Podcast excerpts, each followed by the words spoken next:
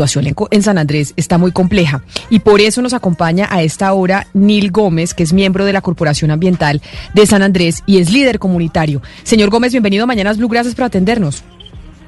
Buenos días, Cristina, ¿cómo amanece? Muy bien, muchas gracias, señor Gómez. Mire, desde ayer estamos hablando de la, del incremento de los casos por COVID-19 y la falta de infraestructura hospitalaria que tiene muy preocupada a la comunidad y, y, el anuncio que hizo la Procuraduría. Mi compañero eh, Rodrigo Pombo decía, bueno, preguntarle a la gente, a los ciudadanos qué quieren, que se abra la isla, que no se abra la isla, porque al final viven del turismo ciento por ciento. Y yo sí le quiero preguntar a usted como líder comunitario, ¿qué es lo que quiere la población como tal de lo que pasa en la isla? Aquí, bueno, bueno, eh, aquí hay un, aquí hay un problema complejo en el sentido, comenzando cuando comenzó la cuestión de la pandemia, es una, la pandemia nadie lo esperaba, es algo que nos vino y ya nos toca vivir con eso. Lo que pasa es que abrieron la isla, pero sin unos protocolos, por ejemplo, esos días he visto que no hay un protocolo de recolección de tapabocas en ningún lado. La gente utiliza los tapabocas y lo, lo botan en cualquier lugar. Llegan a la playa con la tapabocas, se les moja, lo dejan ahí. Eso se va a la playa, los pescados matan cualquier cantidad de, animales que están en el mar. Otra cosa, aquí no hay un laboratorio que hagan los exámenes y te dan el resultado al día siguiente o a los dos o tres días. ¿Qué pasa? Por ejemplo, tú tienes síntomas, eres asintomático, te hacen la prueba, tú no te, tú no te aíslas. Te quedas, cuando regresa la prueba a los 15, 20 días, ya tú has contaminado más de 300 personas aquí. Y lo, los mil y pico de casos que hay, y van a ser más. Porque ¿qué pasa? Aquí no hay un laboratorio que, que dé la prueba de un momento, que de uno o dos días, como estoy comentando. Y eso es lo complejo aquí. Y otra cosa prioritario, el agua. Aquí en San Andrés no hay agua no hay agua, el agua que hay, por ejemplo, la comunidad más necesitada no tienen agua y lo prioritario es el agua y el jabón para lavarse las manos. Eso es lo prioritario de este virus. Claro, pero déjeme, yo le pregunto, y es la disyuntiva en la que está no solo San Andrés, sino el mundo, pero principalmente la isla, porque también hay muchos eh, isleños que dicen es que si no permitimos la entrada del turismo, literalmente la economía en San Andrés no se mueve porque San Andrés vive del turismo. Antes recibía 32 vuelos diarios, comentábamos ayer, y eso era lo que movía también lo, eh, la economía dentro de la isla, incluso con el pago que tenían que hacer de los más de 100 mil pesos cuando uno llegaba a San Andrés. Entonces, la gente, frente a esta situación del aumento de contagios eh, del coronavirus, pero también frente a la crisis económica que se está viviendo, ¿qué quiere la gente? Por eso, no hay un protocolo. Sí, abrieron la isla. La gente no estaba de acuerdo que lo abrieran. La isla, para abrir la isla querían unos cuantos empresarios, ellos para fortalecerse ellos, para fortalecerse ellos. Los de los hoteles, los vacation, los de los portofinos, la agencia de viajes, son los que, pero la comunidad en sí, que de eso está perjudicando, no quería eso que eso pasara. Eh, aquí se podía hacer una economía circular, una economía circular que no se hizo. Se abrió la isla, listo, pero yo he visto turistas que han llegado, falta de información al turista. Turista ha llegado, tú ves a los turistas en los caritos de golf sin tapaboca, en la playa sin tapaboca, para arriba para abajo jalando la maleta sin tapaboca. Son cuestiones complejas que cualquiera lo puede contaminar. Y ahora con la cuestión de que dicen que uno puede llegar acá sin hacer la prueba, imagínate, eso es grave, gravísimo eso. Porque tenemos miles de Usted, usted habla de que, de que eh, pues, eh, con el turismo y con, la apertura de la isla nada más se están beneficiando los hoteles y las agencias de viaje, etcétera, y que la población no.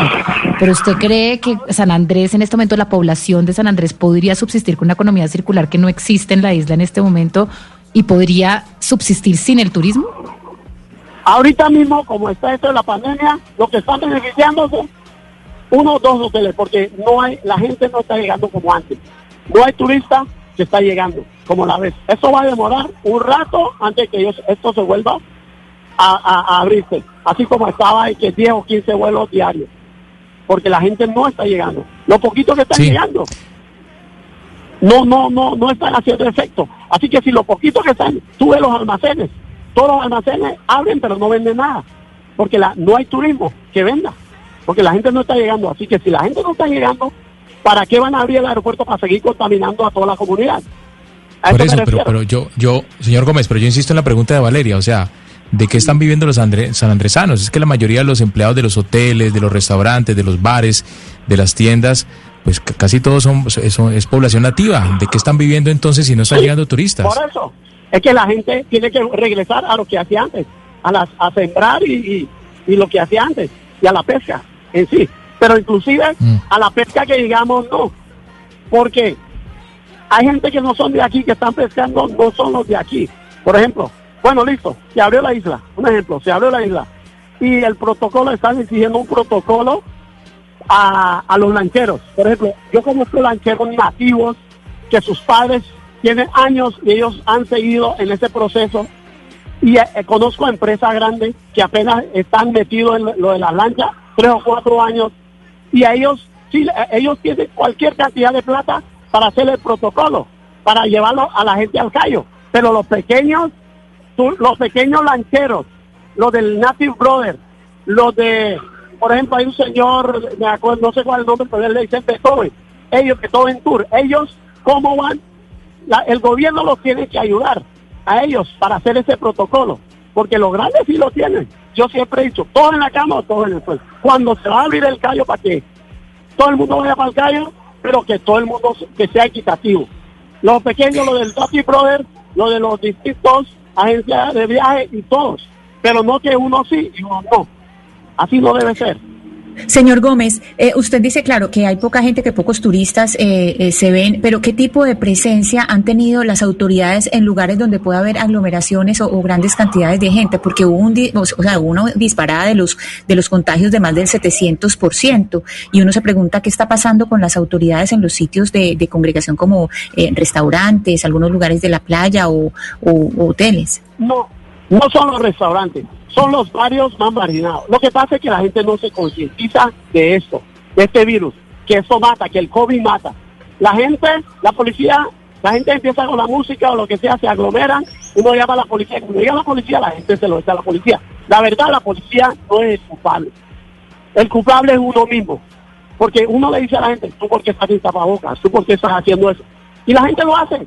Lo hace como que por... Y va la policía y se forma y la policía, al pararle la música, o lo que hay ahí, se forma la, la, la trifulca, como se dice por ahí vulgarmente, que la gente no se concientiza de que el COVID es algo serio y se aglomeran sin nada. Por ejemplo, otra cosita, lo que ayer de casualidad había una protesta por la vuelta a la isla, por scooter bike. Esa población, no es justo que esa población esté viviendo aquí en pleno siglo XXI. Imagínate, el gobierno, un gobierno pasado, le hizo como que un pozo séptico comunitario. Lo hicieron hace como cinco o seis años, no me acuerdo la fecha. Desde que lo hicieron, llegaron a un acuerdo que cada seis o cada tres meses le iban a, evacuar ese pozo. Nunca, desde que lo hicieron, nunca regresaron a evacuar ese pozo, ese pozo. Ese pozo, ese agua, agua residual corriendo por todo el barrio, han habido casos de dengue allá. Ayer, eh, afortunadamente, lo que estoy diciendo puede dar fe, la defensora del pueblo que estaba ahí y el director de Coralina. Estaban ahí el momento, ayer estamos ahí y cayó tremendo aguacero ayer, estando ahí en el barrio. Imagínate, el, lo, y también le hicieron una cisterna comunitaria. Pero señor Gómez, esto que usted está diciendo, hay, eh, nos está diciendo que hay más casos de dengue que de COVID en la isla, o sea, no solo están enfrentando ustedes el COVID, sino el dengue. Hay bastante casos de dengue, hay bastante casos de dengue, hay bastante casos, no más que COVID, pero comparando los otros años con ahora, ahora hay más casos. Ahora hay más casos. Pues por eso es precisamente que la Procuraduría General de la Nación, como lo comentábamos ayer, prendió las alarmas sobre lo que está pasando en la isla de San Andrés. Señor Nil Gómez, miembro de la Corporación Ambiental de la isla y líder comunitario, creo que además estas palabras suyas nos muestran y le muestran a los oyentes un panorama muy delicado que está viviendo la isla. La gente de Schooner, como te estaba comentando, esa gente no tiene un acceso no tienen agua. Lo prioritario de eso es el agua para lavarse las manos. No tienen agua, no tenía comida. Yo pienso que cuando algo se da el gobierno, primero tiene que ser la gente más vulnerable con esos, en esos casos. Atender a esa gente. La gente de Escuder, nosotros somos los que lo tenemos aplicado. ¿Por qué yo digo nosotros? Me estoy incluyendo porque cuando tú no reciclas botas algo a la calle, toda la basura, allá tienen el Magic Garden, lo de la basura, tienen la cárcel departamental, tienen la sopesa, lo de los ruidos. Le hicieron lo de internet, el gobierno nacional, que nunca funcionó. Qué conectividad tan malo. Y ahorita le están poniendo claro por qué esa comunidad se le pone todo lo malo. ¿Por qué no lo ponen en otro lado? ¿Por qué le colocan todo malo? Y tuvieran la situación que vive esa gente. No, esa pues comunidad. claro. Viven totalmente marginados, marginados. Los políticos nomás sirven en, en época de campaña. Llegan allá y hacen campaña y ven la cosa y prometen y prometen y nunca regresan. Ayer ningún político, gracias a Dios, ayer llegó el gobernador encargado allá con sus secretarios, llegaron a un acuerdo, evacuaron el pozo, le dieron una, unos mercados, pero hoy creo que iban a firmar ya el acta final de que se iban a comprometer de evacuar ese pozo para que no perjudicara a toda la comunidad de ese sector. Pero definitivamente ese sector, otra cosa, el Magic Garden ahora no se ha prendido porque está lloviendo, pero cuando no está lloviendo eso se prende a diestra y siniestra, cada 5 o 10 minutos se prende eso. Pues señor Gómez, señor Nil Gómez, vamos a, como le decíamos, vamos a seguir eh, esta historia en San Andrés, porque sí nos escribió mucha gente a nuestra línea de WhatsApp al 301-764-4108 de la situación que está viviendo la isla después de que conocimos la mm, alerta que prendió la Procuraduría sobre este caso. Señor Gómez, miembro de la Corporación Ambiental de San Andrés y líder comunitario, gracias por habernos atendido. Feliz mañana para usted allá en la Ustedes, isla. A ustedes. Y gracias por la entrevista. Y Pero las cosas hay que decirlas como son. Porque aquí la corrupción, definitivamente la corrupción, están, vamos de mal en peor. Estos últimos 10 años, una corrupción mal en peor. No, no se salva nadie. La verdad, no se salva nadie. Ningún gobierno. Los políticos se han dedicado a sacar plata a San Andrés y a hacer más nada. Porque San Andrés está asumido en la inmunda, como dicen vulgarmente. En la inmunda. Perdón la expresión, pero Ese- así es. Hay ese- que decir las cosas por su nombre. Gracias, señor Gómez. Ese ha sido, Camila, el, el común denominador, el tema de la corrupción, en eso estamos de acuerdo. Lo que sí yo no creo posible es que San Andrés se devuelva a la pesca, pues como principal actividad para generar ingresos entre su población. Yo creo que es una, es una, es una población que depende, vive y le gusta además eh, vivir del turismo, Camila.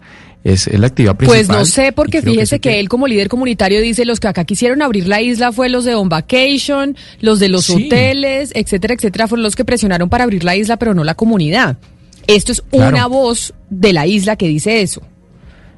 Mm, sí, sí, Camila, pero finalmente en esos hoteles es en donde trabajan los, los nativos. Pero Camila, yo creo que más que eso lo que hay que es meterle diente al tema de la atención eh, precaria en materia de salud que hay en San Andrés. Es que ayer decíamos que solamente hay 13 camas en, en- en cuidados intensivos y cuando justamente estábamos comentando el tema, se vino un aguacero fuertísimo en San Andrés, se inundó el hospital central, ¿sí? Y ahora pues con mucha, eh, con mucha más precariedad se va a atender el tema del COVID-19 en la isla.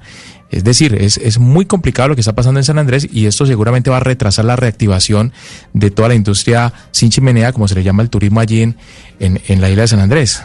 Hugo Mario, pero ya que él estaba diciendo sobre los protocolos de las playas y la gente dejando los tapabocas que se les mojan, los dejan tirados, no los botan en, en las canecas, es que tenemos este fin de semana reactivación de playas en el país, entre esas las del Pacífico. ¿Cómo, ¿Cuáles van a ser los protocolos de la reactivación de las playas de su, de su región? Ah, bueno, sí, Camila, desde las 6 de la mañana se reactivó el turismo en el Pacífico. Se a- abrieron las playas de Piangüita, La Barra, Huanchaco, Ladrillero, La Bucana, eh, que son playas pues para, para hacer turismo ecológico básicamente y se han puesto unos controles muy, muy concretos, Camila, en materia de, de, bioseguridad. Por ejemplo, en el muelle de Buenaventura hay un control previo de toma de temperatura, de análisis de la condición de salud de los, de los turistas y luego también se le exige a las personas reserva previa a los hoteles y también que eh, pues se inscriban en una página de internet para que puedan eh, acceder y utilizar las playas. Es decir, si las personas no están registradas previamente en internet, no se les permite llegar en las lanchas hasta estas zonas donde existen estas playas allí en la costa pacífica. Esto es una zona cerca de Buenaventura, cerca de, de- del litoral en el Valle del Cauca. El, el, el tapaboca, sí, como lo decíamos eh, la semana pasada, Camila, es eh, y ese requisito, ¿no? Así se esté en la playa, tapabocas permanente, solamente se quita cuando ingresa la persona al mar, pero tiene que usar tapabocas todo el tiempo. Pero por favor sea consciente, señor turista o señora turista, en no dejar el tapabocas tirado por ahí, porque a eso le sumamos entonces. Ya estábamos haciendo conciencia sobre que no dejaran las botellas del, del, agua, de la gaseosa, etcétera, etcétera, que no dejaran eh, basura en las playas y ahora súmele, ahora súmele el tapabocas, o sea, es que súmele esa contaminación adicional. Entonces que también hagamos conciencia a los turistas cuando vayamos a las playas para que por favor pues no las ensuciemos, Hugo Mario, sí deberíamos eh, recalcar eso constantemente. Sí, importante Camila. Y sobre todo porque se viene la semana de receso escolar, Camila, que es, es una semana que los, los empresarios del turismo esperan mucho para ver si pueden reactivar en algo su economía, sus ingresos. Esta semana que viene hay receso escolar para los colegios que ya habían comenzado eh, clases en alternancia y los que continúan en clases virtuales van a tener esta semana de descanso. O sea que desde hoy yo creo que comienzan muchos a viajar, además porque empata con un puente festivo que es el próximo que viene. Ay, que lo estamos esperando con ansias, el puente festivo de octubre. el 12 de octubre. el 12 de octubre.